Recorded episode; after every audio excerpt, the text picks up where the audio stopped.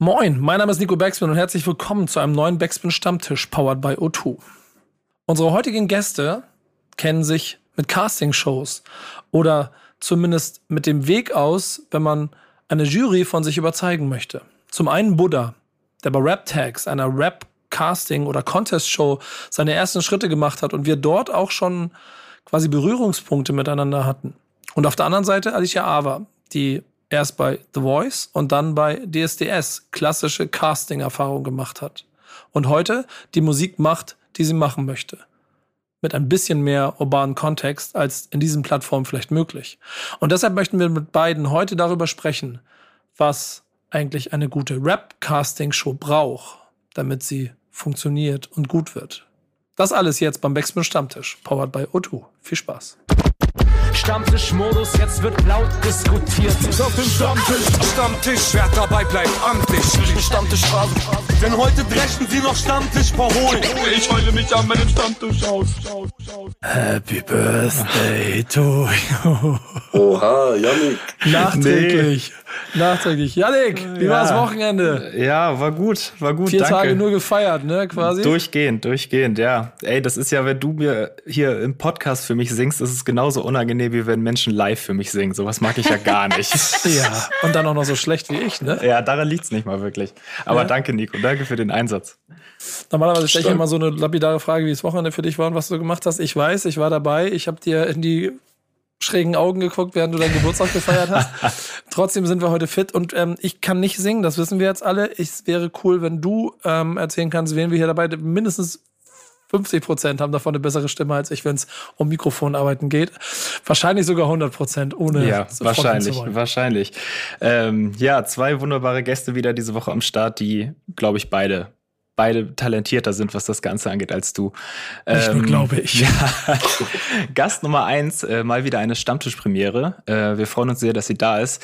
Alicia Ava ist heute bei uns, ähm, ehemalige Kandidatin bei The Voice of Germany. Bei DSDS war sie dabei, danach ähm, die Karriere immer weiter fortgeschritten, in verschiedenen Formaten zu sehen, auch unter anderem bei RTL Plus, Hip Hop, The Future is Female. Ähm, ja, man kommt schwer an ihr vorbei. Schön, dass du hier bist. Moin. Hello, hello. Dankeschön. Das war eine richtig schöne Einleitung. Ich war gerade so, ich so, ah ja, stimmt. Das habe ich auch gemacht. ja, Also- geil. Ich freue mich auf jeden Fall auf das Gespräch heute. Ich hoffe, du weißt, worauf du dich eingelassen hast. Äh, ich muss sagen, ich bin tatsächlich, obwohl es ja in Anführungszeichen nur eine Podcast-Aufnahme ist, ja jetzt kein Live-Auftritt, bin ich sehr nervös ein bisschen trotzdem. ja, aber das liegt an einem Gast, an dem zweiten Gast, den wir haben. Oh. Auf jeden Fall. ähm, ja, unser zweiter Gast war vor, ich glaube, fast einem Jahr das letzte Mal hier bei uns im Stammtisch. Aber, ähm, Nico, ihr habt euch ja zum Glück äh, zur Überbrückung sozusagen äh, in Kiel, in seiner Heimatstadt zum, Heimatstadt zum großen Interview getroffen. Die Rede ist von Buddha. Ähm, schön, dass du da bist. Und wer das Interview nicht gesehen hat, Anlass ist sein neues Album Kaltes Wasser, kommt Ende des Monats raus, unbedingt nochmal nachholen. Schön, dass du hier bist. Ja, Mann. Ganz genau. Dankeschön für die Einladung. Ich freue mich, dass ich da bin. Weißt du, Buddha, was mir aufgefallen ist, gerade in Bezug auf unser Gespräch, dass wir ja einen Berührungspunkt hatten, der weit vor unserem Treffen war, den ich gar nicht mehr so auf dem Sender hatte, der Mhm. ja mit einer, ähm, ich würde dann doch sowas sagen wie Rap-Casting-Show zu tun Ja. hatte. Wird, wird sich Ja. dagegen wehren? Das war kein Casting, ne? Also ich, ich meine das nicht despektierlich irgendwie, wenn ich sage, das ist für mich keine Castingshow gewesen, aber für mich ist eine Castingshow eher immer etwas, was so länger geht, was so, wo du dich öfter auch beweisen musst und so wird dann zum Beispiel bei DSDS oder sowas. Bei diesem Rap-Text, das war ja so, okay, du reichst einen Song ein, kriegst eine Bewertung, kannst ihn dann live performen und dann gewinnst du was. Also das Ja. war, deswegen war das für mich eher so diese Contest-Style. Aber klar, man kann das auch als Castingshow im Endeffekt sehen. So.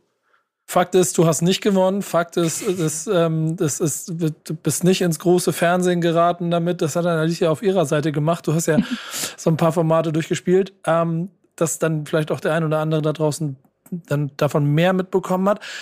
Yannick mit der Redaktion hat sich überlegt, lass doch mal ein Ding draus machen, weil ich ihn schon ein paar Mal vollgequatscht habe mit so ein paar Ideen bezüglich äh, Rap-Casting-Shows, was ich in anderen Ländern gesehen habe. Und hat er sich gedacht, reden wir mal drüber und hat euch eingeladen. Oder, Yannick? Ja, voll. Ähm, Aufhänger ist so ein bisschen The Voice Rap, ähm, die Rap-Variante von The Voice of Germany, wo Alicia ja teilgenommen hat. Äh, The Voice Rap soll noch dieses Jahr äh, in Deutschland ins Fernsehen kommen. Und ist ja so ein bisschen die erste große Rap-Casting-Show.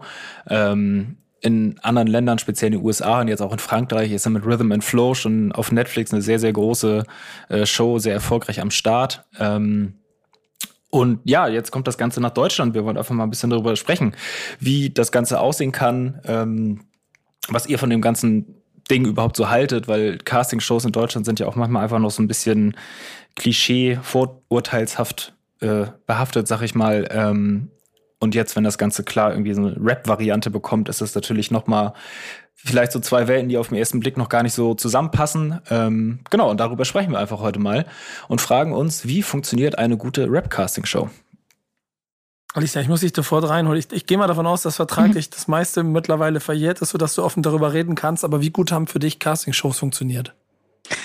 Ähm, ja, also ich bin da so ein bisschen zwiegespalten, muss ich sagen. Ähm, auf der einen Seite denke ich mir so, okay, ohne diese Casting-Shows würde ich jetzt zum Beispiel auch vielleicht gar nicht mit euch hier sitzen.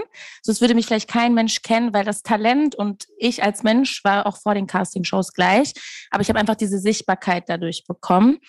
Ähm, auf der anderen Seite muss ich natürlich sagen, hast du bei so klassischen Casting-Shows einfach einen Stempel, den du sehr schwer den du sehr schwer los wirst, so wenn du nicht einfach wirklich dran bleibst. Und bei mir war es auch, glaube ich, irgendwie eine Ausnahme, weil mein ganzes Casting irgendwie auch eine komplette Ausnahme war, gerade bei DSDS. Und ich glaube aber, dass wenn man das jetzt auf dieses neue Format uh, The Voice Rap bezieht, glaube ich, dass es nicht so schlimm ist, wenn man aus einer Castingshow kommt oder wenn das ein Castingformat ist, weil ich erinnere mich an diese Clubhouse-Zeiten. Wisst ihr das noch? Da hatte doch Farid, war das Farid, der mhm. dieses Rap-Format da gestartet hat? Und es hat ja kein Schwein interessiert, ob das jetzt so ein Contest war, sondern die Leute haben diese Sichtbarkeit bekommen und die fanden das cool. Weil Rap ist einfach viel cooler als so Pop. Also so DSDS und The Voice gucken halt meine Eltern, aber ich glaube, so, Buddha, du zum Beispiel wahrscheinlich nicht so. Und ich glaube, wenn, ähm, wenn man so ein Rap-Format hat, ist es, glaube ich, cooler einfach für die Leute.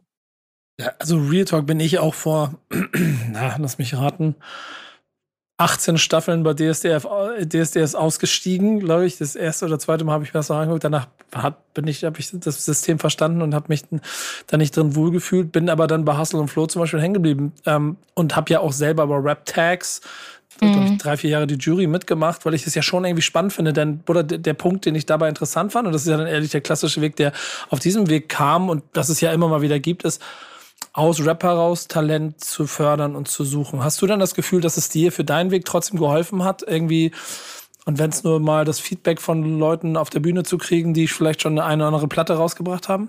Ja, also ich glaube auf jeden Fall, für mich ist also in dem Moment habe ich es quasi eher so als, ich habe die Chance auf die Bühne zu kommen gesehen so.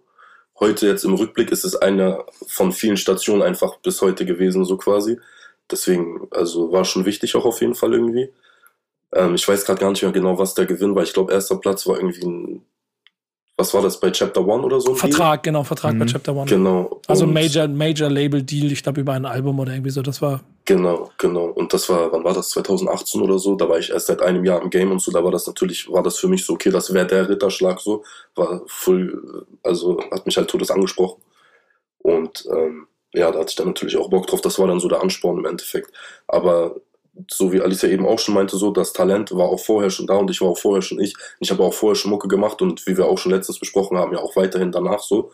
Und für mich war das jetzt irgendwie kein Hindernis, wo ich jetzt gesehen habe, okay, ich habe das jetzt nicht gewonnen oder so und deswegen bin ich jetzt weniger wert oder schlechter oder irgendwas, so, sondern einfach, ich habe so oder so habe ich ja mein Hustle gehabt und mein Grind gemacht, so quasi in dem Sinne so.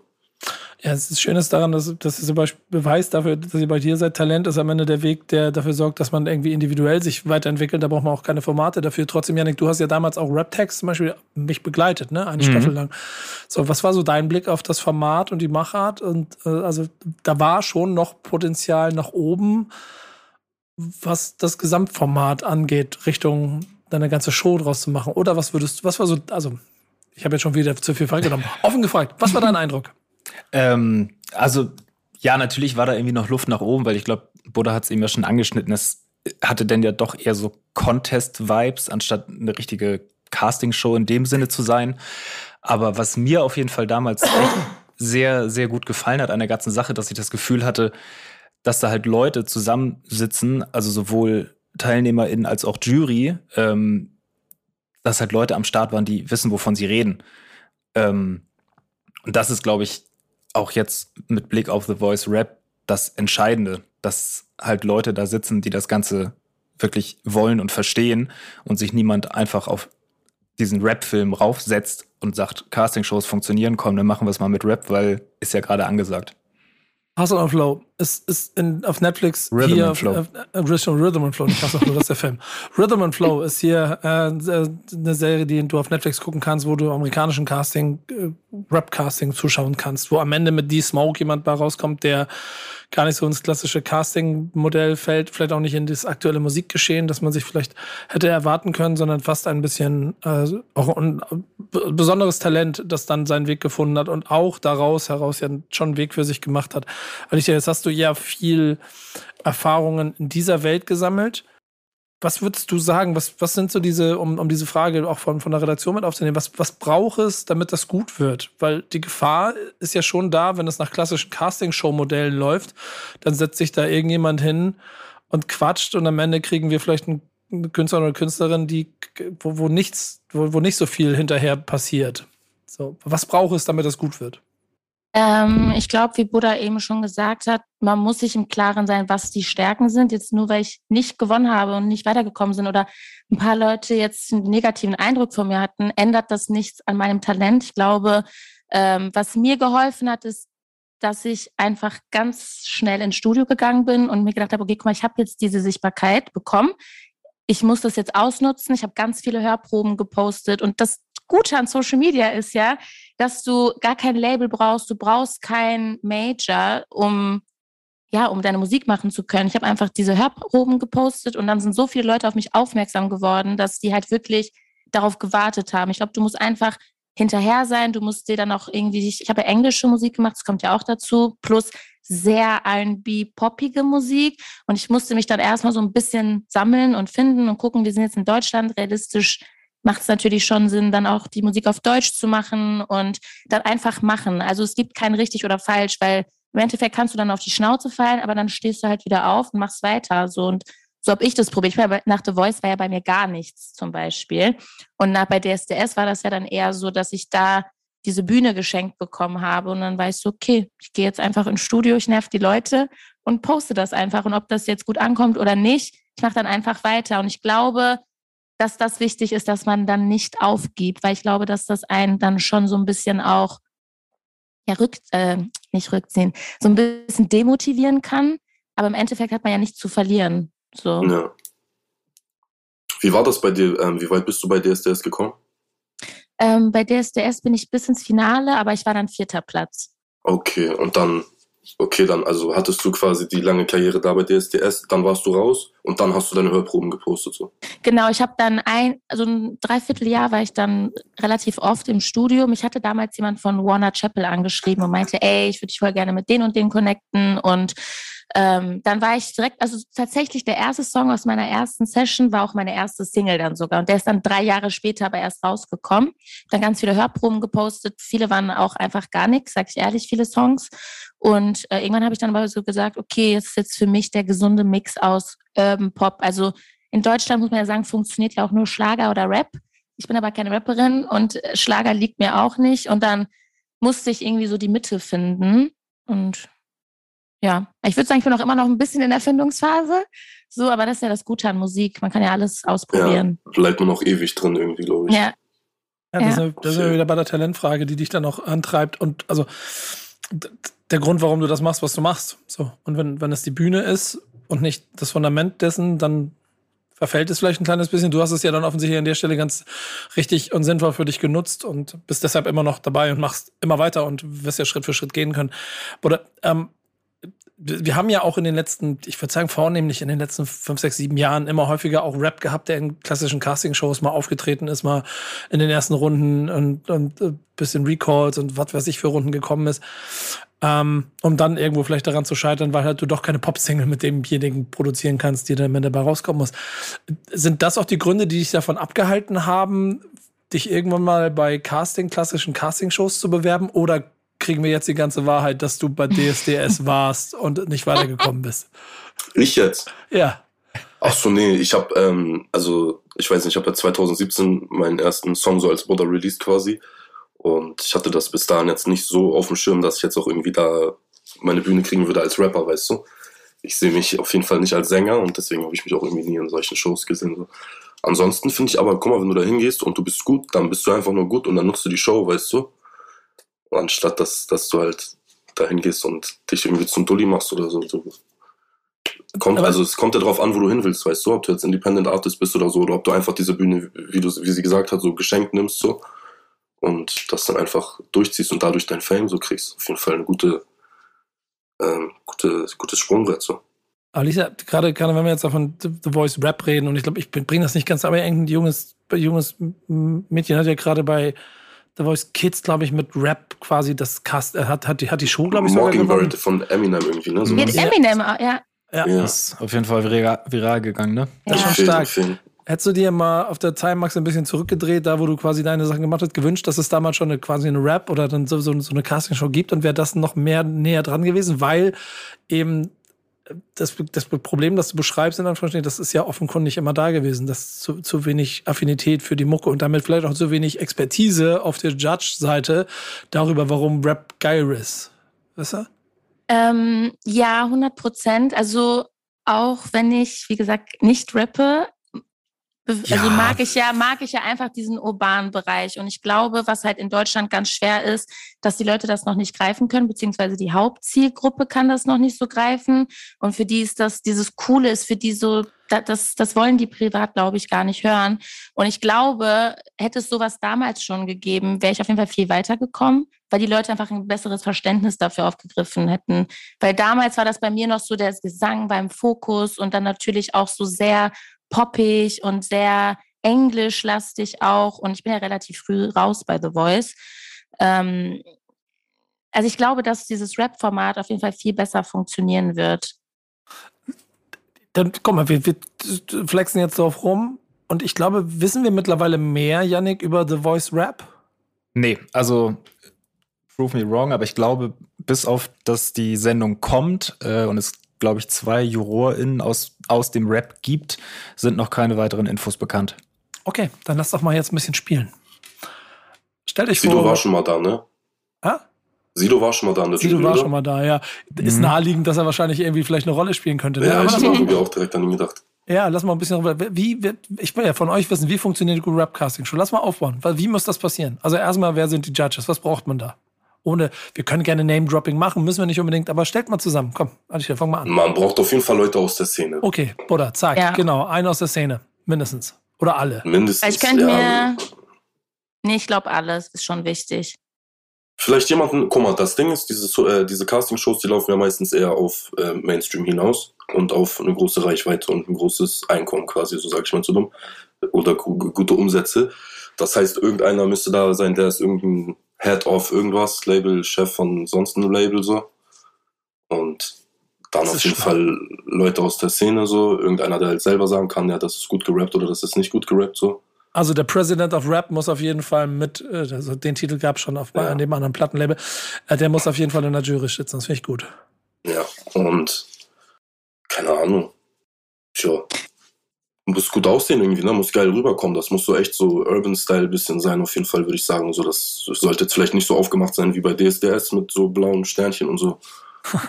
vielleicht ein bisschen mehr so, bisschen mehr 8 Mile-Style, so. Keine Ahnung. Kennt ihr in Amerika The Four mit DJ Khaled zufällig? Nee, kenne ich nicht. Mhm. Okay, krass, das war nämlich so ein ähnliches Format. Da waren zwar auch Sänger, aber da waren sehr viele Leute, die gerappt haben und das ist komplett viral gegangen. Und da waren dann auch DJ Khaled, ähm, wer war da alles noch? Ich würde jetzt lügen, wenn ich jetzt noch andere Leute nenne, es war, das war richtig krass gemacht. Und weil es immer noch The Voice ist, glaube ich immer noch natürlich, dass das so mit diesem Umdrehen ist. Aber ich glaube, dass die Safe so ein, zwei OGs, die so richtig lange schon im Rap-Business dabei sind, dabei sein werden und dann vielleicht jemand, der schnellen Erfolg bekommen hat, der- den es vielleicht seit ein paar Jahren erst gibt und dann jemand, der der so alles hat, der so rappen kann, vielleicht so eine Elif, die im Rap-Kosmos stattfindet, aber auch unfassbar krass singen kann und vielleicht so ein Mix irgendwie. Auf jeden Fall so ein OG, jemand, der schnell erfolgreich geworden ist, jetzt aber in der letzten Zeit, so Apache-Style jetzt mäßig, weiß es nicht. Aha. Und dann so eine Elif. Also das wäre für mich so eine, eine Jury, wo ich als Kandidat auch sagen würde, okay, krass, den als Coach zu haben, das wird mich voll ehren. Und Ja. da, da gibt ja einen anderen Punkt noch dabei. Okay, die Plattform hat verstanden, warum ich meinen Scheiß mache, wie ich ihn mache. Denn das ist ja, der, oder der, der, der, einer der Gründe, warum es Quatsch wäre, in deinen jungen Jahren dich irgendwann dahin zu setzen, um von Dieter Bohlen bewerten zu lassen, ob du jetzt gut rappst oder nicht. Ist genauso Quatsch. Oder halt, Alicia, warum du ja auch beschrieben hast, dass du dann musikalisch vielleicht auch noch ein bisschen anders denken musstest weil de- deine Art von Musik, wie du sie machen wolltest, vielleicht nicht die Zielgruppe gehabt hat. Und das ist ja heute eigentlich, es ist ja alles da, ne? Weil eigentlich wäre diese Rap-Casting-Show ja genauso gemacht eigentlich für dich. Äh, selbst wenn du nur singst im Zweifel, weil die Anleihen ja alle da sind. Und ich glaube, diesen Ja. Raum irgendwie zu schaffen, der war total spannend. Also ich finde deswegen noch die Zusammenstellung so gut. Es braucht ja auf jeden Fall auch Leute, die gut singen können oder die Ahnung davon haben, äh, wie das cool klingt, so formuliere ich es mal. Ja. Das klingt voll abgefahren eigentlich. Ich freue mich ein bisschen auf die Show. Also The Voice wird das auch safe, ne? The Voice Rap oder was? Ja, du Mhm, weißt, genau. Moment, wir, wir, wir bau- wir bauen uns die gerade selber, ne? Am Ende sitzen da. Ach so, gibt's das gar nicht. Ach so, ich dachte, das wäre schon so. Nee, Doch, nee, nee, wir, wir, sind, wir sind, also es gibt die Show, wir wissen aber noch nicht so viel darüber. Wir spekulieren gerade wild drauf Ja, rum. genau, nee. Auf jeden Fall, aber ich finde die Vorstellung ist cool. Also so, weil bei The Voice ist ja auch, ich kenne die Show jetzt nicht so gut, aber da sind ja meistens wirklich auch talentierte Leute von Anfang an. Mhm. Bei DSDS ist ja immer diese Quote mit dahergelaufenen. Entertainment. Ja.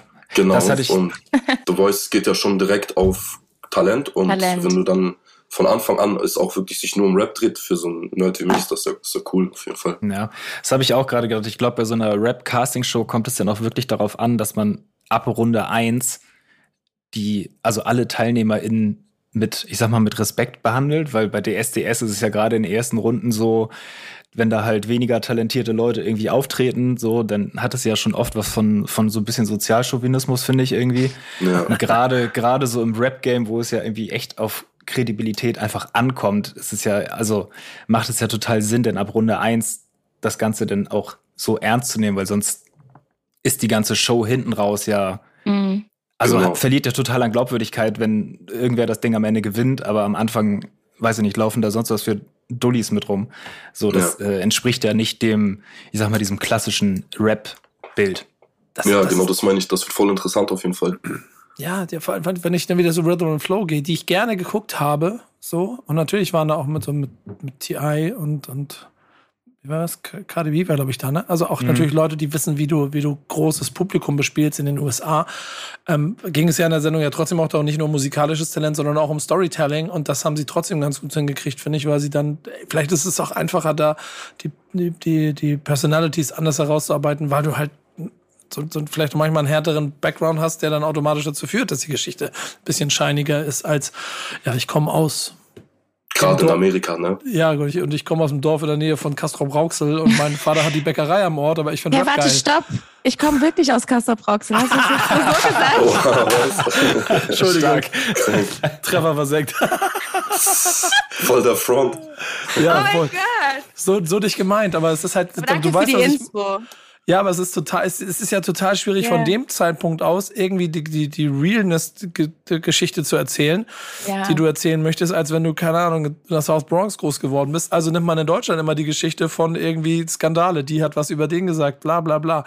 Und die Scheiße darf halt nicht passieren, sondern das muss um, um, um dann um gute Qualität gehen. Deswegen habe ich, ich bin, habt ihr das Gefühl, das kann funktionieren? Also sind wir 2023 offene Frage an euch beide soweit, dass eine Rap-Casting-Show in Deutschland funktionieren kann, dass am Ende dabei auch Künstler oder Künstlerin rauskommt, die was kann und die was Ich glaube, macht? ja. Ich glaube, ja, Digga, mich schockt gar nichts mehr heutzutage. Also, so, das kommt so oder so, ob ich mich dafür bereit fühle oder nicht, weißt du, ich meine. Es gibt Also eh schon alles, warum soll es nicht das auch geben? Ich glaube, und ich habe es sehr stark im Gefühl, dass das tatsächlich sogar von all den Castingshows, die jetzt so gerade stattfinden, und ich meine, es sind ja nur zwei, dass das am besten funktionieren wird. Sogar ich glaube, das kann sogar richtig krass durch die Decke gehen. Ich meine, dieses Mädchen, die Eminem gesungen hat, gefühlt war sie die einzige Kandidatin, von der ich was mitbekommen habe, Ja. weil es krass Ja. war. Ja. So, und Rap und Hip-Hop ist einfach so präsent heutzutage und auch auf Social Media. Ich glaube, das kann richtig durch die Decke gehen. Vor allem, weil die Juroren dann ja auch in der Show, ich will nicht sagen, ich will jetzt niemanden fronten, ne? Aber auch einfach automatisch cooler sind. So, das ist ja, also sorry, wenn da jetzt ein Haftbefehl sitzt, ich möchte mir das anschauen einfach. Das Ja, so, ich weiß nicht, ich glaube, vom Entertainment ist es einfach krasser. Vor allem die Leute nehmen sich auch einfach viel weniger ernst als jetzt in so in so einem seriösen Format. Ich meine, es ist ja auch immer noch seriös, aber es ist einfach, die Coolness ist da, glaube ich, einfach irgendwie anders. Und die Songs sind doch einfach, die kennt jeder. Also die wird jeder kennen, glaube ich. Ja, das ist, das ist total spannend, weil das, du hast, du hast ja schon vollkommen recht, auch so jemandem, nehmen wir Haftbefehl als Beispiel, damit ja dann auch quasi zeigen, also die, diese Ebene zeigen kann, wie gut sie die Sachen macht, die sie macht. Das ist nicht einfach nur irgendwelche, wenn du gesellschaftlich von der anderen Seite guckst, irgendwelche Idioten aus dem Block sind, ne, irgendwie sowas, sondern dass da wirklich Fundament dahinter steckt und warum das passiert. Und das kann das sehr, sehr Spannende daran sein. Also ein bisschen Hoffnung habe ich auch. Und ich, ich weiß aber nicht, ob am Ende der coole Rapper dabei rauskommt oder vielleicht dann doch nur irgendein Phänomen, was theoretisch auch schon so auf Social Media hätte stattfinden können. Denn ähm, Alicia, ich mach mal dein Thema mit rein, weil ich das total spannend finde. Social Media Plattformen haben ja heute eh schon so viel Einfluss auf Mucke und es braucht eigentlich ja manchmal keine Casting-Shows, sondern nur ein gutes Gespür für einen Algorithmus. Ähm, worüber möchtest du sprechen? Ähm, ja, ich habe folgendes Thema mitgenommen, beziehungsweise folgende Frage, und zwar inwiefern TikTok die Qualität oder den Anspruch von guter Musik beeinflusst, so, weil ich glaube, ähm, also ich vor allem, seitdem ich, also bevor ich bei meinem Label war, war so die gefühlt die erste Frage, die ich immer gestellt bekommen habe. Und machst du auch TikTok? Wir haben gesehen, du machst TikTok. Und ich war so, okay, aber wir reden doch hier gerade über Musik und über über was ganz anderes. Was hat TikTok denn jetzt hier gerade, was spielt das für eine Rolle? Und ähm, dann gibt's natürlich so Fälle. Und ich glaube ja sogar Lün und Luna, gerade zu Corona-Zeiten, die waren ja einer der ersten, die ja wirklich dadurch ihre komplette Sichtbarkeit bekommen haben und dadurch wirklich Hits entstanden sind. Und auf der anderen Seite finde ich das dann toll, aber auf der anderen Seite denke ich mir dann, okay, muss ich jetzt nur noch ins Studio gehen mit dem Gedanken, ein TikTok-Song, also ein TikTok-Hit zu produzieren, weil auf TikTok sind dann ja auch teilweise eine viel jüngere Zielgruppe. Das heißt, muss ich meine Texte jetzt einfacher schreiben, damit die Leute das auch verstehen? Oder darf ich weiterhin metaphorisch schreiben? Dann gibt's ja so eine Nina Chuba, die ja absolut ungewollten Hit irgendwie anscheinend ja rausgebracht hat. So Whiteberry Delay, da gab's ja nicht mal ein Video zu. Kein Mensch hat das erwartet. Und der Song ist von heute auf morgen absolut viral gegangen. Und ja, das ist so ein Thema, womit ich mich in letzter Zeit sehr beschäftige irgendwie. Ich lehne mich mal zurück. Bruder, Yannick, was habt ihr? Ja, also ich würde auf jeden Fall sagen, dass TikTok schon dazu beiträgt, dass sich die Musik verändert, in jedem Falle so. Weil genau wie du sagst, so, man muss darauf achten, was man sagt, wie man sagt, wann man sagt, so. Die Kurzlebigkeit ist extrem stark, so, auf jeden Mhm. Fall mit diesen paar Sekunden. Du musst halt in den ersten paar, also du musst halt einen Song haben, der entweder 15 Sekunden lang cool ist oder äh, am Anfang schon 15 Sekunden lang irgendwie so cool ist, dass du ihn Ja. auch gut präsentieren kannst, so. Die Hook, Dadurch- die Hook. Die Hook, ja, genau, die Hook.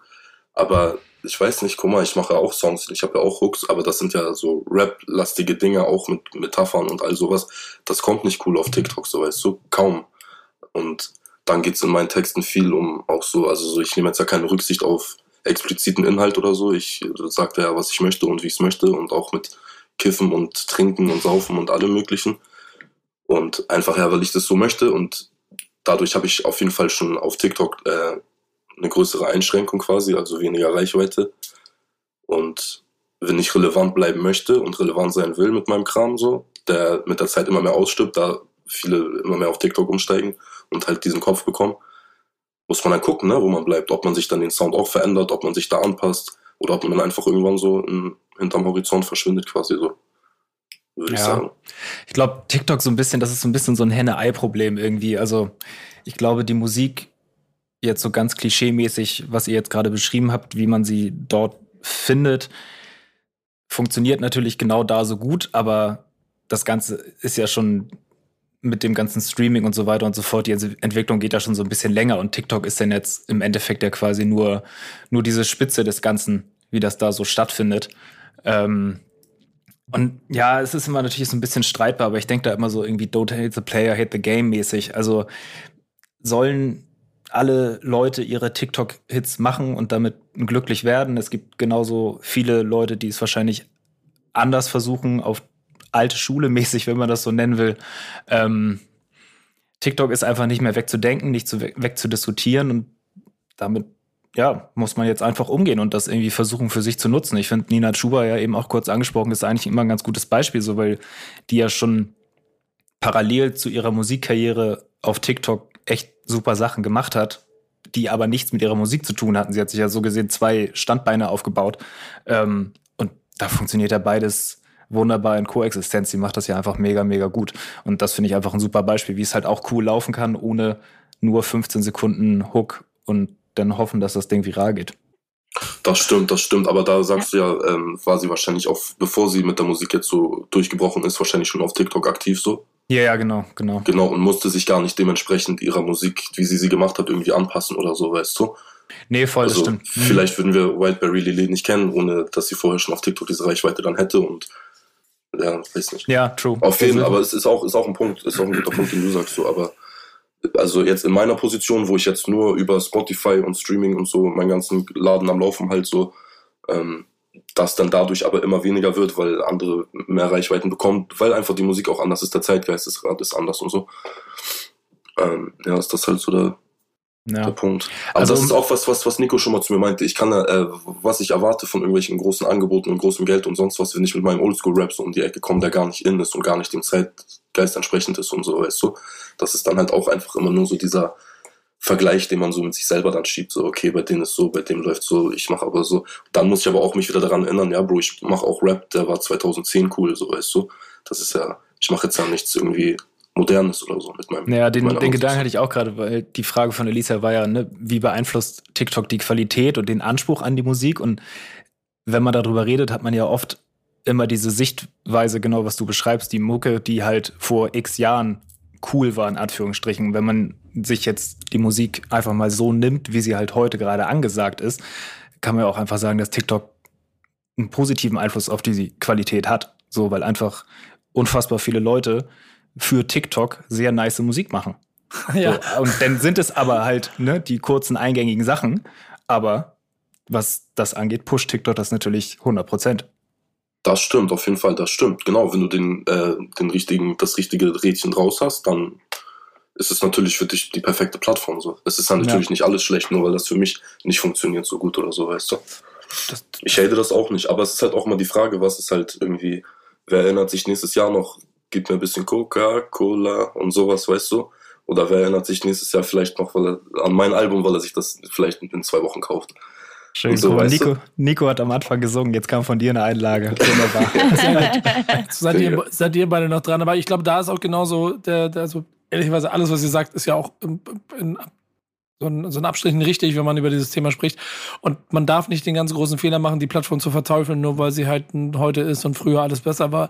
Ja. Da hast du nämlich vollkommen richtig gesagt, die Mucke heute, ob, äh, ob ich sie dann mit dem Geschmack von 4 Minuten 40 Songs von Tupac äh, fühle, wenn ich heute 2 Minuten 20 Songs von Künstlern habe, wo ich den Namen vielleicht nicht kenne oder vielleicht nicht, auch nicht ansatzweise so viel äh, Profil in der Persönlichkeit des Künstlers für mich sich darstellt äh, wie damals, das ist dann vielleicht auch ein bisschen Zeitgeist. So, trotzdem glaube ich, und das ist so ein bisschen dann doch ähm, mein Blick auf diese Frage, dass es das ein bisschen zum Negativen beeinflusst, weil dich die Mechanismen der Industrie, wenn du denn Erfolg haben möchtest, dazu zwingen, eine heilige Gral-Entscheidung zu treffen. Also entweder du möchtest den Mechanismen mitspielen, dann brauchst du diese Hook, dann musst du musst du rein, musst du machen und dann bist du am Start.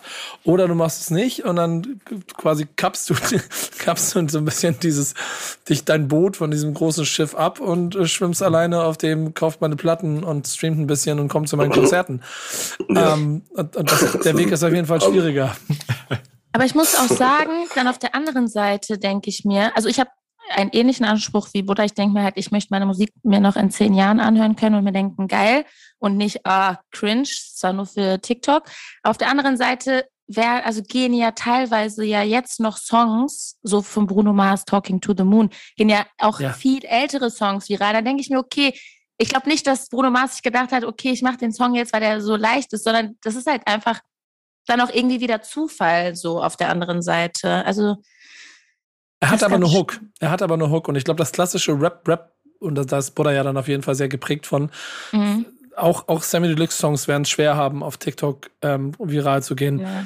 Beginner-Songs vielleicht wenig, also einfacher, weil die halt an manchen Stellen ein bisschen mehr, ein bisschen mehr Hook haben, ein bisschen melodiöser waren, ein bisschen poppiger vielleicht. Auf eine gewisse Art und Weise. Seht es mir nach, Jungs, es ist nicht so gemeint, aber ihr wisst, was ich meine. Ja, normal. Und, und, und, und das ist vielleicht der Punkt. Und insofern beeinflusst es da schon voll. Und um dann mal, Buddha, auf dein Thema zu kommen, ist ja der tatsächliche weitere Haken an der ganzen Sache.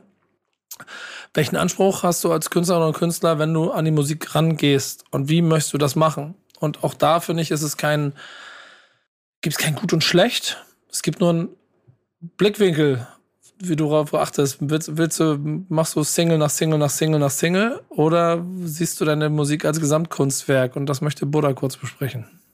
Ja, genau. Also für mich war immer der Anspruch, auch als ich angefangen habe, schon mit dem ganzen Kram, dass ich irgendwann, so wie ich das immer bei meinen Idolen oder bei meinen Lieblingsrappern oder sonst wem gesehen habe, so geil, Digga, die haben ein Album, die haben manchmal ein Doppelalbum, das kannst du aufklappen, noch zweimal und so, und die haben Booklets, da stehen die Texte drin und so. Bevor ich Rap gehört habe, habe ich immer viel so, habe ich ja auch schon gesagt, Blink 182, Green Day, Foo Fighters, so eine Sachen gehört und so, weißt du? Und da ging es halt auch immer viel ums Album einfach so. Oder auch Linkin Park. Ich hatte früher so ein Linkin Park Album, das war so ein dickes Pappding, so was du dreimal aufmachen kannst und so. Du hast einfach so ein Ding in der Hand, was im Endeffekt das widerspiegelt, wofür du jetzt die ganze Zeit hingearbeitet hast. So. Und ja, das war von Anfang an immer mein Anspruch, okay, ich gucke, ich sehe, keine Ahnung, ich habe früher viel Wiz Khalifa gehört, ich habe gesehen, Wiz Khalifa hat schon zwölf Mixtapes oder so. Und so eine Sachen, weißt du, der hatte dann da zwölf Tapes einfach mit fast 20 Songs drauf und so. Und das war krass für mich, das war für mich mal der Ansporn, okay, so muss es sein, so gehört es sich irgendwie in irgendeiner Form so. Und da hänge ich ja auch immer noch dran. So, ich habe ja letztes Jahr mein erstes Album gedroppt, jetzt in zwei Wochen kommt mein zweites. Auch in, jetzt nach einem Jahr, da habe ich auch letztens drüber nachgedacht, ich droppe nach einem Jahr schon das nächste Album. Das ist im Endeffekt auch nur für die, für den, für die Maschine, so quasi, weißt du, ich meine? Normalerweise würde ich mir viel mehr Zeit lassen mit einem Album und so. Aber dadurch, dass es heute halt, äh, halt heutzutage alles so kurzlebiger wird und sich Alben sowieso schon kaum noch lohnen, ich kenne kaum Leute, die sich irgendwie jetzt von ihrem Lieblingsrapper das Album gehört, äh, ge- geholt haben, sich das im Auto, ins Auto legen oder irgendwas, keine Ahnung, alles läuft nur noch über Streaming.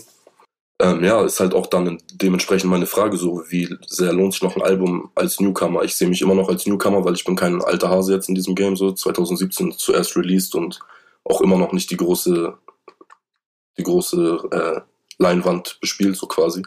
Und ja, wird das mein letztes Album? Mache ich noch ein Album? Lohnt sich das? Wie sehr gehst du mit in Verhandlungen mit einem Vertrieb?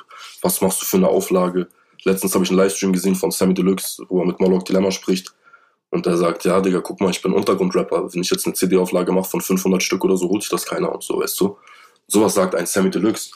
Das war für mich so, Digga, Big Reality Check, so, das ist krass eigentlich heutzutage, wie es wie es läuft, wenn du diese Mucke machst als klassischer Rapper und nicht halt versuchst, Trends mitzumachen oder halt nicht mal Trends mitzumachen, sondern weil du es einfach bist, kann ja auch sein, dass du es einfach bist, der Autotune-Künstler mit den popmodernsten Hooks und allem drum und dran. So.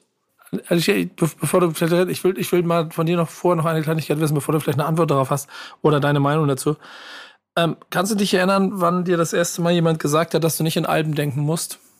Also, wenn ich drüber nachdenke, ich glaube, das hat mir tatsächlich noch nie jemand gesagt. Also, Ach, aber ich glaube, aber auch, weil mein ganzes Team, sowohl Label als auch mein Management, wissen, dass es für mich gar nicht in Frage kommt, kein Album rauszubringen. Und ich glaube, deswegen thematisieren das, thematisieren die das gar nicht. Und ich muss sagen, von fremden Leuten oder außenstehenden Leuten habe ich es auch, glaube ich, noch nie gehört. Also für mich, ich gebe dir da zu 100.000 Prozent recht, Buddha. Für mich würde das niemals in Frage kommen. Das ist nicht der Anspruch, den ich an mir habe. Ich habe früher äh, selber von den Christina Aguileras, von den Beyoncés, von den Whitney Houstons alle Ja. Alben gehört und gekauft. Und das hat mich auch dazu inspiriert, selber Musik zu machen. Und natürlich finde ich es schade. Also ich weiß schon, dass es sehr kritisch gesehen wird heutzutage, weil du musst schon eine standhafte Community haben, die das natürlich auch interessiert. Sonst brauchst du das Album nicht theoretisch nicht machen. Aber mir ist das in dem Sinne eigentlich egal, weil ich habe ich bin Musikerin, ich bin Künstlerin, ich habe was zu erzählen und ich möchte diese ganze Geschichte kapitelweise in ein ganzes Projekt stecken. Und mit einer Single, da habe ich nicht alles gesagt. So. Und ich habe ich hab jetzt auch ähm, zwar noch kein Album rausgebracht, aber zwei Jahre an meinem ersten Album gearbeitet. Das kommt Ende des Jahres auch raus. Und ich habe mir da so viel Zeit gelassen. Ich war so, ich lasse mich jetzt hier auch gar nicht stressen.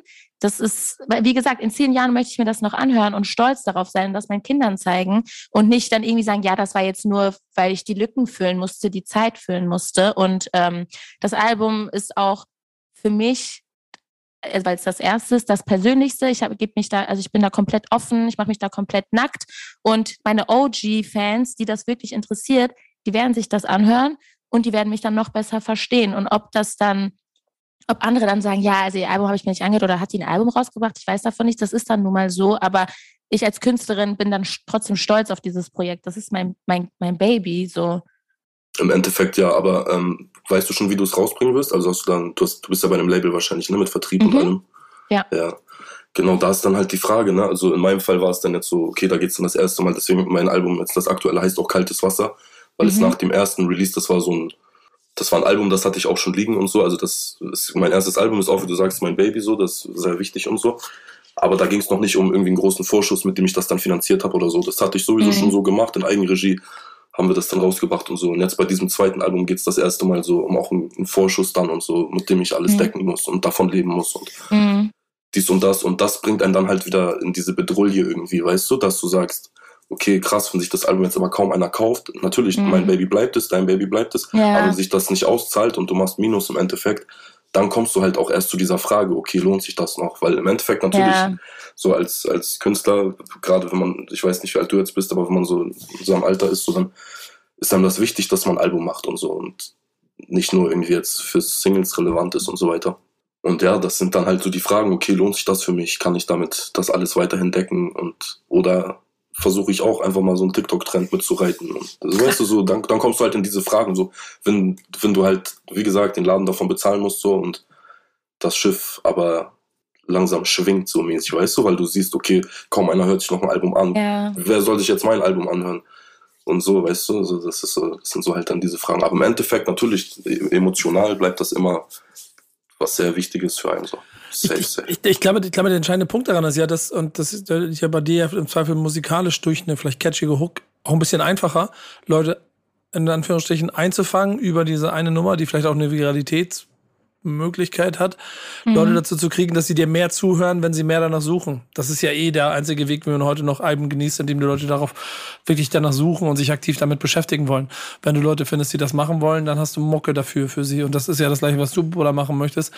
Da ist dann so ein bisschen die Frage, was ist die Hook des Albums, die dafür sorgt, dass auf äh, Social Media Plattformen und Streaming Plattformen Leute dich mitkriegen. Und ich glaube, da muss man dann sich selber ins äh, äh, den Spiegel angucken können und sich für sich klar machen, will ich jetzt diesen einen Schritt mehr gehen, passt das zu mir, mache ich es nicht und lebe ich dann mit den Konsequenzen. So hart Genau, ist, glaube ich, genau, die genau, Realität gerade. Auf jeden Fall genauso. Ist wirklich Real Talk genauso. Ja, aber ich glaube, es gibt da so verschiedene Wege, wie man das so ein bisschen umgehen kann.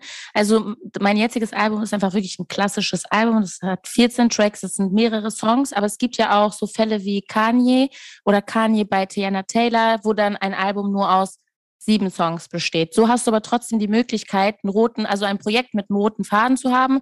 Da machst du, keine Ahnung, vier Singles und dann drei kommen dann einfach zum Album-Release. Und dann hast du jetzt zwar nicht 15 Songs, aber du hast trotzdem ein ganzes Projekt, was von vorne bis hinten Sinn ergibt und Hand und Fuß hat. Und ich habe ich, ich hab ja jetzt noch nicht die Erfahrung gemacht, wie mein Album laufen wird. So.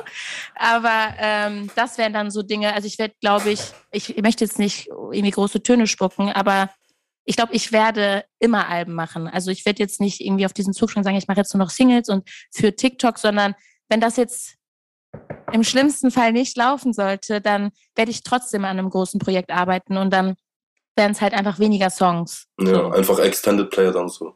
Genau, aber so. zumindest hat es einen roten Faden, weil ich finde, das ist das Wichtigste, dass deine Musik irgendwie greifbar ist, Sinn ergibt und von, von Song 1 bis zum letzten Song, dass es irgendwie eine Geschichte erzählt. Wisst, wisst ihr, was mein größtes Problem bei dieser ganzen Sache gerade ist? Ist das ganz Private. Ähm, ich habe natürlich so viele Alben, mit denen ich groß geworden bin. Einige hängen hier hinter mir an der Wand. Ähm, es ist etwas, was mich mein ganzes Leben geprägt hat und trotzdem bin ich auch dank der aktuellen dann jetzt mal Konsumverhaltensmuster auch dazu gekommen, dass ich Singles höre und keine Alben mehr. Und Buddha hat mich vorhin gefragt, ob ich mir das neue Sammy Deluxe Album schon angehört habe. Ich bin noch nicht dazu gekommen, mir diese Ruhe zu nehmen, das einfach mal so anzuhören, wie ich es anhören möchte, anstatt es nebenbei durchlaufen zu lassen. Gestern in meiner Fragerunde, die ich immer sonntags mache, bin ich gefragt worden, auf welche Alben ich mich besonders freue. Und mir fällt einfach auf, ich bin gar nicht mehr so in diesem Albengame drin, dass ich mich auf ein Album freue. Ich bin immer wieder überrascht, wer mir musikalisch nächste Woche auf dem Plan liegt. Und das ist ein verdammt, also wenn es mir so geht und ich bin ja ein bisschen näher am Epizentrum, wie schwierig muss das dann für die Menschen sein, sich wirklich diese Liebe und die Freude am, am Album noch zu erhalten. Und dann gerade wenn du halt so, sorry, wenn ich dich unterbreche, Nee, aber gerade wenn du halt so, gerade wenn du halt so Social Media erzogen bist, halt, weißt du, und wirklich auch nur noch dein Kopf diese 15 Sekunden Spanne braucht für Endorphinausschub und was weiß ich was alles, weißt du, du kommst einfach nicht mehr dazu. Ja, genau. Und dann ist der einzige Weg im Zweifel, und das ist hier, das, ich zeig's in die Kamera hier, damit ihr seht, dass Jessin hat mir sein Album geschickt auf Vinyl. Schöne Grüße. Schöne Grüße. Das ist ein Punkt, wo du dann auf einmal dran hängen bleibst und so. Und es ist die Frage, ob das dann die einzig logische Konsequenz ist, dass man physisch arbeiten muss, damit man die Leute an sein Produkt noch mehr bindet. Mhm. Was ja dann auch wieder ein Wirtschaftsfaktor ist. Kannst du das überhaupt? Wie, wie realistisch ist das und so weiter und so fort? Also es ist kein einfacher Weg und deswegen kann ich mir auf jeden Fall vorstellen, dass es auch nicht so einfach ist, dafür sich Wege zu finden, es richtig zu machen. Ich bin auf jeden Fall bei deinem Album aber sehr gespannt, oder wie, wie die Leute darauf reagieren werden und bei dir ehrlich- ehrlicherweise auch, was dann dann am Ende dabei rauskommt, weil das ist ja, auch Ja. nochmal umso spannender. So. Was aber auf jeden Fall passieren wird, ist egal, was ihr beide macht, ist die Singles, die dazu entstehen, die packen Janik und Redaktion ja auf jeden Fall in unsere Playlist, denn wir sind ja selber Teil des bösen Systems. Ja, aber Jeden ja, Freitag 60 Songs Playlist, Janik. Du tötest das Album, Junge. Ja, ich bin, ich bin's. Sorry. ja, du bist es. Ja. Nee, Digga, guck mal, schaut doch, wo ihr herkommt. Also so, hinter dir sieht man noch die Backspin im Magazin und so, weißt du, das ist ja, natürlich müsst ihr das machen. Das ist ja, ihr müsst ja auch mitgehen oder gehen. Ja, da bin ich wieder bei Don't hate the player, hate the game. Ja. es, ist, es ist halt einfach so, dieses ganze Playlisten-Streaming-Ding hat das Hörverhalten einfach nachhaltig verändert. Das ist einfach so. Ähm, ja, nichtsdestotrotz, äh, auch wir jede Woche Freitag unsere Playlist, Thank Backs Minutes Friday. Und da findet alles statt, was äh, im Deutschrap so passiert. Auch Buddha hat da stattgefunden, auch Alicia Aber hat da stattgefunden und werdet es auch weiterhin äh, tun, wenn ihr gerade aktuelle Releases habt und nicht gerade hier zu Gast seid. Vielen Ähm, Dank. Und ja, jede Woche pickt sich Nico drei Songs. Ich weiß gar nicht, wer aus der Redaktion bei unserem Tippspiel gewonnen hat, Nico, weil ich war im Urlaub und ich habe nicht mitgetippt. Äh, du hättest auf jeden Fall nicht gewonnen. Daniel hat gewonnen. Ich befürchte sogar, hat drei von drei richtig getippt dieses Mal. Streber. Ja, okay. Ähm, Das ist aber ein lustiges Spielchen, weil die, guck mal. Also, Hast du meinen Song gehört? Äh, Buddha, du, du, de- de- dein, dein Song kann ich nicht. Ich kann keine Songs von Gästen. Das mache ich nicht. Ich mache das nicht und ich mache die Titel. Nein, nein, aber ob, nur ob du ihn gehört hast. Ja, natürlich. Okay, ja. Ja, aber ja, aber bitte. Also, und das ist ja das Thema bei mir. Denn es gibt ja zwei Ebenen. Das eine mein ganz privater Geschmack, das andere natürlich auch den, was ich da höre, was ich sehe, was ich spannend finde, was ich den Leuten hier auch in diesem Format so ein bisschen mal ans Herz legen möchte, dass sie zuhören sollen. Führt aber natürlich dazu, dass die Leute schon der Meinung sind, nur weil Nico Backspin jetzt schon drei Tage länger dabei ist, dass alles, was ich mir aussuche, immer nur Bum Bum Chuck machen soll. Äh, Und wenn das nicht, dann wähle ich das nicht aus. Äh, Ist nicht immer so. Ich weiß gar nicht, wie es diese Woche ist. Ich glaube, diese Woche, mehr Culpa, ist es ein bisschen mehr so, aber äh, führt halt dazu, dass nicht immer richtig getippt wird, was ich mir dann auswähle. Diese Woche hatte Daniel, aber hat das Team voll getroffen. ja, voll. Ich habe die Songs auch gehört. Deine, deine drei Top-Songs, ne? Ja. Yes, Song, Top-Song Nummer eins ist nämlich äh, hier aus Hamburg, Trina mit äh, Go Down. Eine deutsch-englisch gemischte Single. Ähm, und im allerpositivsten Sinne hatte ich da sehr starke äh, Batmums J-Assoziationen. Also es ist mir, Ja, finde ich, ein bisschen schwierig zu sagen, klingt XY, klingt wie XY.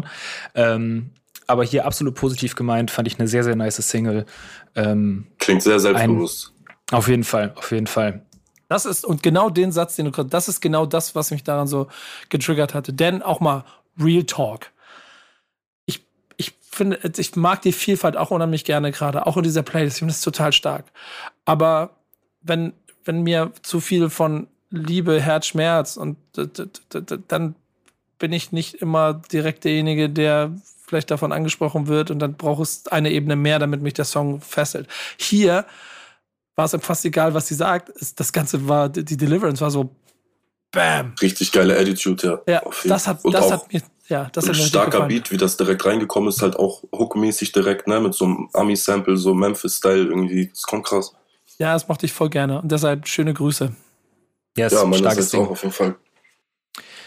Ähm, Song Nummer zwei von OG Kimo, Pimp Sport Interlude. Ähm, Mein Geheimtipp für euch da draußen. OG Ist- Kimo. OG Kimo Geheimtipp, ja. Ähm, nur ungefähr eine Minute lang das Ding, aber reicht, reicht, reicht, Ja. um abzuliefern. Wieder von Frankie produziert. Ähm, ja, auch einfach stark. Und ehrlicherweise ist gerade durch Mann bei OG Kimo, das interessiert mich mal. Aber hast du, hast du OG Kimo für dich mal so erschlossen? Hast du dich damit mal beschäftigt? Hast du mal zugehört? Mal, nicht, wenn nicht, ist nicht schlimm. Mich interessiert das immer einfach. Hast du einen OG Kimo Ähm. Zugang für dich mal gehabt? Also ich muss sagen, es gibt einen Song, ich gucke jetzt auch mal direkt, wie er heißt. Ähm, der war mit Schmidt. Ja. Mhm. Boah, Schmidt, dieser sehr Song. heftig. Also ich liebe ja Schmidt, muss ich sagen. Deswegen bin ich dann halt auch, also ich wusste und weiß auch, wer OG Kimo ist. Aber ich dachte mir, okay, das ist mir ein bisschen zu, zu also ich höre nicht viel Deutschrap, das muss ich dazu sagen. Hör auf, das zu relativieren. Du kannst sagen, Ja. das ist, das ist, das ist jetzt einfach zu, zu viel Song, Geschranzel auf, bei da. diesem Song bin ich auf ihn aufmerksam geworden und ich habe den Song, glaube ich, so 100 Mal am Tag gehört und ich habe mich am meisten auf seinen Part gefreut, sogar tatsächlich, weil er hat sowas Düsteres, sowas Abgefucktes und boah, ich krieg Gänsehaut, wenn ich daran denke, wie er reingekommen ist, weil er hat so, man hat, man, man hört auf jeden Fall raus, er hat sehr viel zu verarbeiten und er hat sehr viel zu sagen, so das äh, habe ich mir gedacht, als ich den Song gehört hatte. Ja, finde ich aber auch, das hört man bei OG Kimo, ja. Nicht Also, das kleine Beispiel dafür ist ehrlicherweise genau das groß sein. Ähm, ich habe ich hab ja so auch auf dem Streaming-Dienst meines Vertrauens so Playlisten, die ich schon seit langem also auch pflege. Vorwort von OJ Kimo ist seit fünf Jahren da drin und ich kann es theoretisch immer, wenn ich das Gefühl habe, ich muss irgendwo hin und es wird jetzt ein bisschen mächtig, dann nehme ich diesen Song und mache mal quasi meine eigene Introduction für die Situation, in die ich jetzt komme. So, Ja, es waren ein paar lange Wochen. Ich Ja, habe euch genau. ganzen Honks von Anfang an versprochen, wenn ich komme, sind keine also krank. Ich schwöre, ich weiß noch, du weißt direkt. sind die, sind irgendwas, äh, die, sind die Konditionen verhandlungsauf. Irgendwie, das ist schon, Ja. das ist schon stark. Äh, und was ist, wenn der Scheiß funktioniert? Was ist, wenn der Scheiß Ja. funktioniert? Und ehrlicherweise ist das das, was man sich, glaube ich, auch sagen muss, wenn man diese Art von Mucke macht. Und Buddha, wenn du den unkonventionellen Weg gehst, oder auch Alicia, wenn du halt vielleicht nicht das machst, was Leute von dir wollen, weil sie ein gewisses Bild von dir haben. Was ist, wenn der Scheiß funktioniert? Und deshalb jedes Mal OJ Kimo, wenn er dabei ist, einfach nur aus Respekt für das, was er geschaffen hat. Auch wenn ich es eine Frechheit finde, mir hier nur eine Minute zu servieren. Ein Big Shoutout an OG Kimo, ist schon echt krass. Auch von äh, Mann beißt Hund. Ich glaube, das Intro ist das. Das ist auch zu krass geschrieben Ja. einfach. Das ist Ja. wirklich, du bist dabei quasi, wenn du es hörst. So. Ja. Absolut. Er hat eine krasse Bildsprache. Ja, wirklich.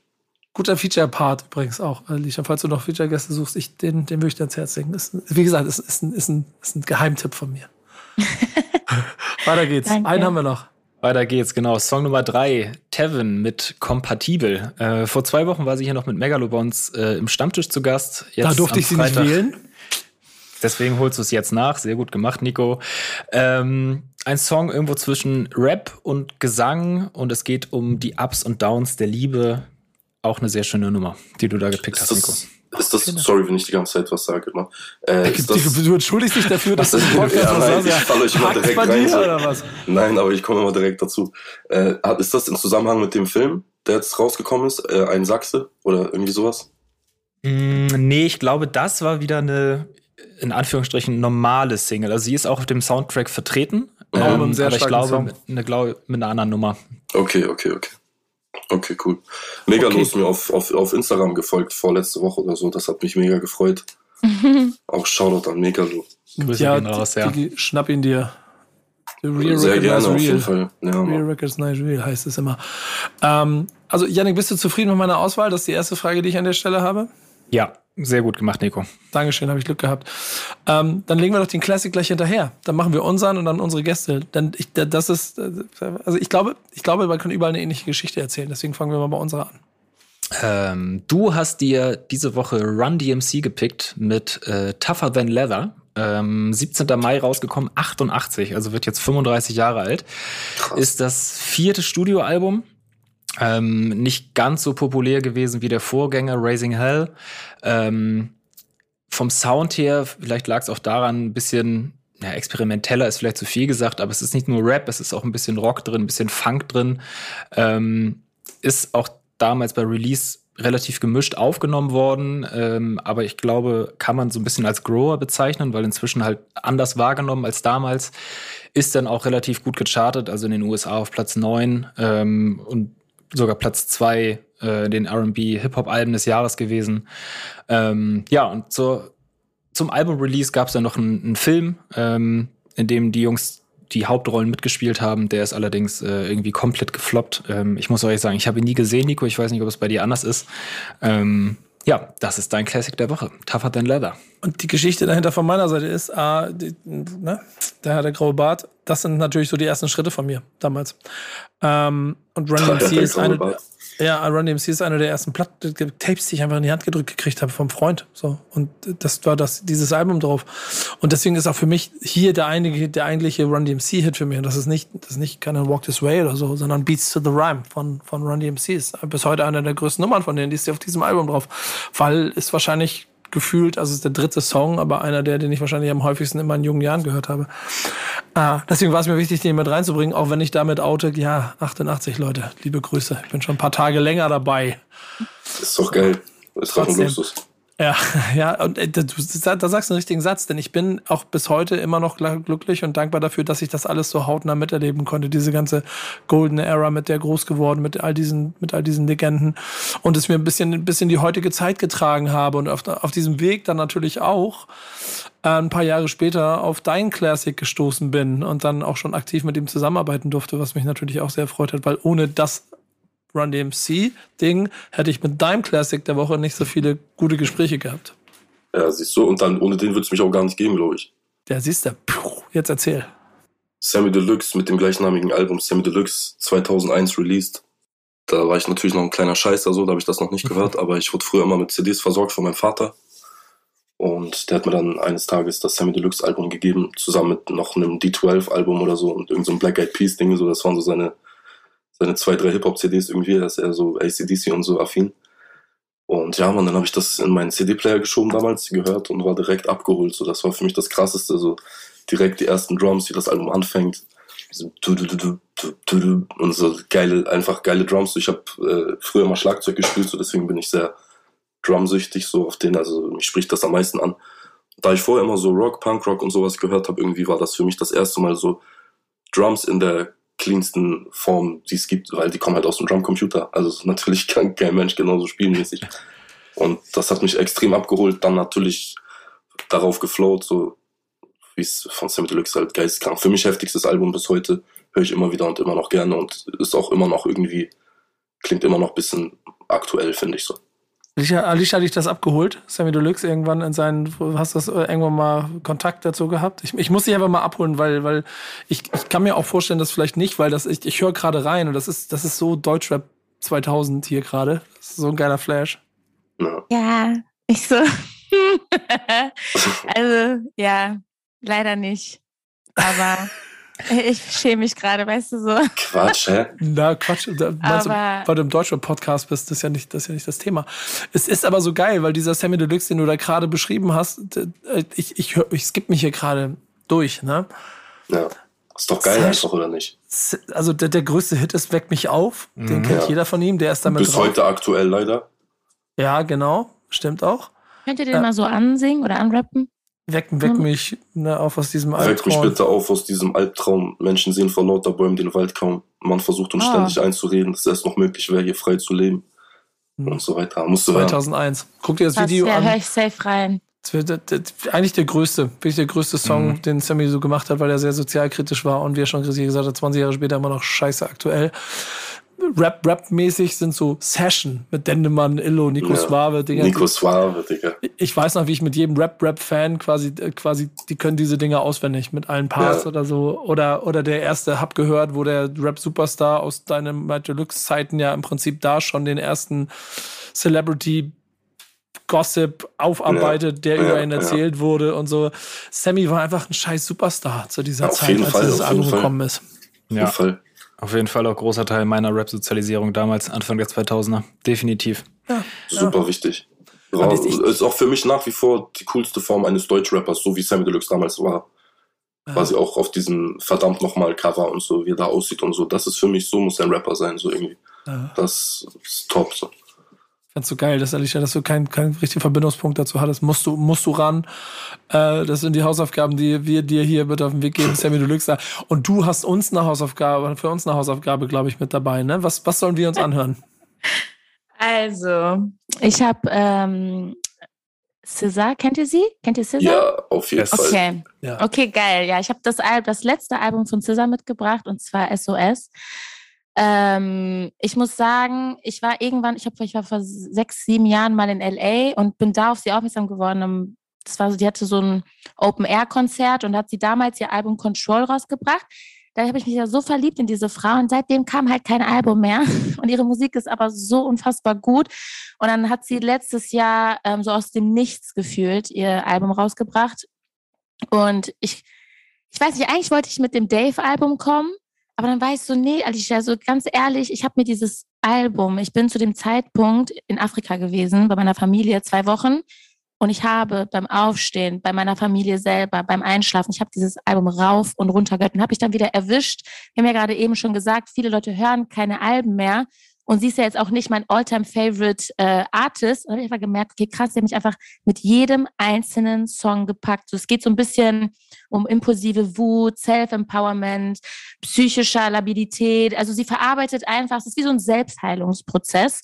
Und ähm, obwohl das so ernst, ich liebe es, wenn Leute aus so ernsten Themen, aber gute Musik machen, dass ich jetzt keine Depression beim Hören bekomme, sondern es mich irgendwie motiviert und ich muss auch dazu sagen, ich kann mich halt mit vielen Themen halt, ne, Frauen äh, sehr identifizieren. Und in meinem Album geht's halt, meinem ersten Album geht's halt genau um solche Themen auch. Und deswegen war ich so, ich glaube, ich nehme dieses Album mit, weil das immer noch so Musik ist, die ich heute immer noch höre. Ich gehe sogar auf ihr Konzert jetzt, im, ich gehe selten auf Konzerte, aber auf ihr Konzert wollte ich unbedingt. Das ist jetzt hier im Juni.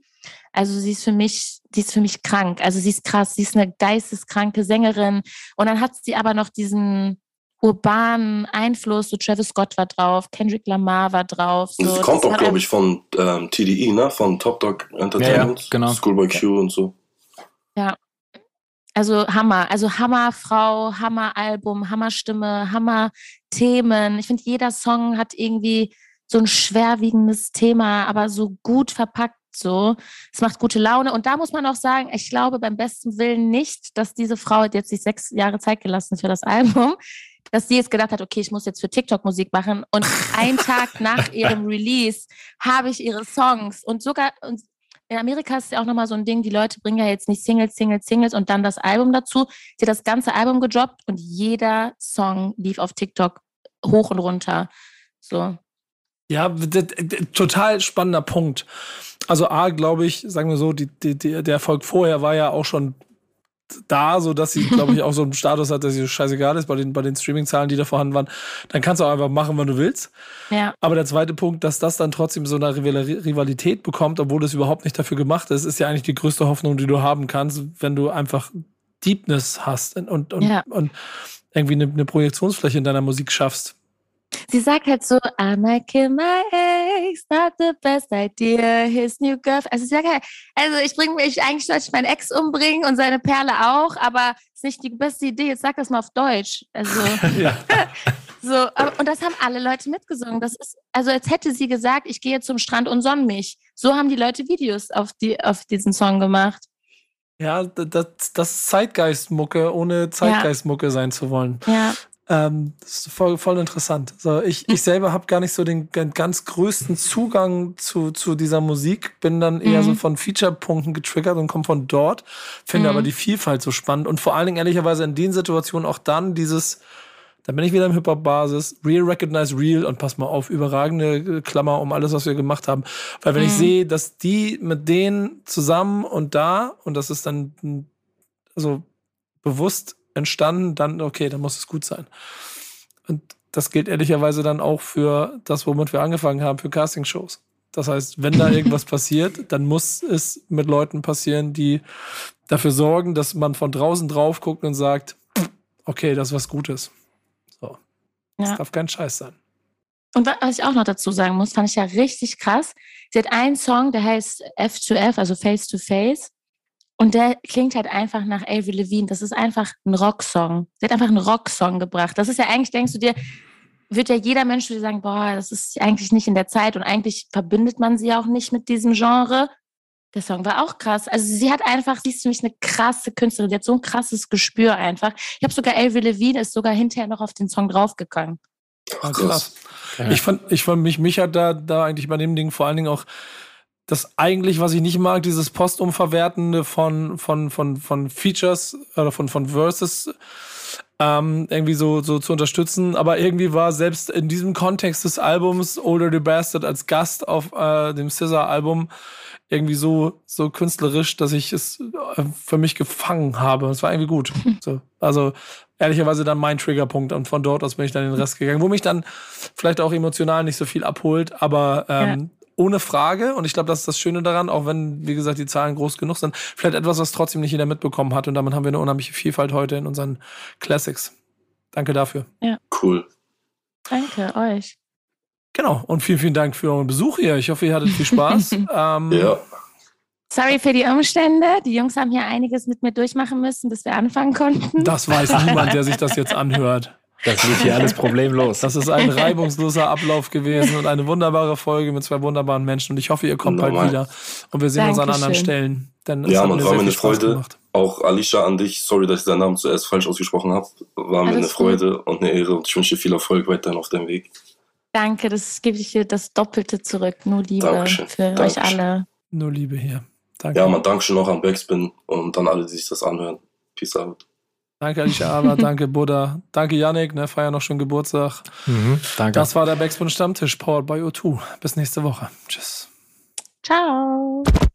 Stammtischmodus, jetzt wird laut diskutiert. Ist auf dem Stammtisch, Stammtisch, wer dabei bleibt, amtlich. Stammtisch Phrasen. Denn heute brechen sie noch Stammtisch verholen. Ich heule mich an meinem Stammtisch aus. Backspin. Backspin. Backspin. Backspin.